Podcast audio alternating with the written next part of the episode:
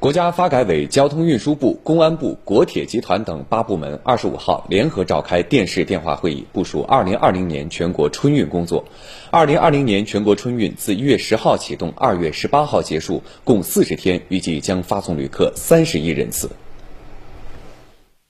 二零二零年三十亿人次的春运总量中，道路客运二十四点三亿人次，同比下降百分之一点二；铁路四点四亿人次，同比增长百分之八；民航七千九百万人次，同比增长百分之八点四；水运四千五百万人次，同比增长百分之九点六。高铁、民航、私家车等出行方式在春运中的占比持续上升。二零二零年春运客流特点是假日特征日趋明显，务工人员、学生、探亲客流仍是主体，但旅游人数大幅增加。预计海南三亚春运期间迁入人数与本地常住人口比例位居全国前列。城市群内部迁移特征日益明显。大数据统计显示，二零一九年春运期间，旅客平均出行距离为三百九十四点四公里，五百公里以内出行人数占比达到百分之七十八点九。随着大兴国际机场投入使用，京津冀综合交通体系进一步完善，郑州到阜阳、成都到贵州等高铁新线开通运营，相关劳务输出地运力紧张问题将得到进一步缓解。二零一九年年底前，基本取消全国高速公路省界收费站，实现电子不停车收费，将进一步提升公路通行效率。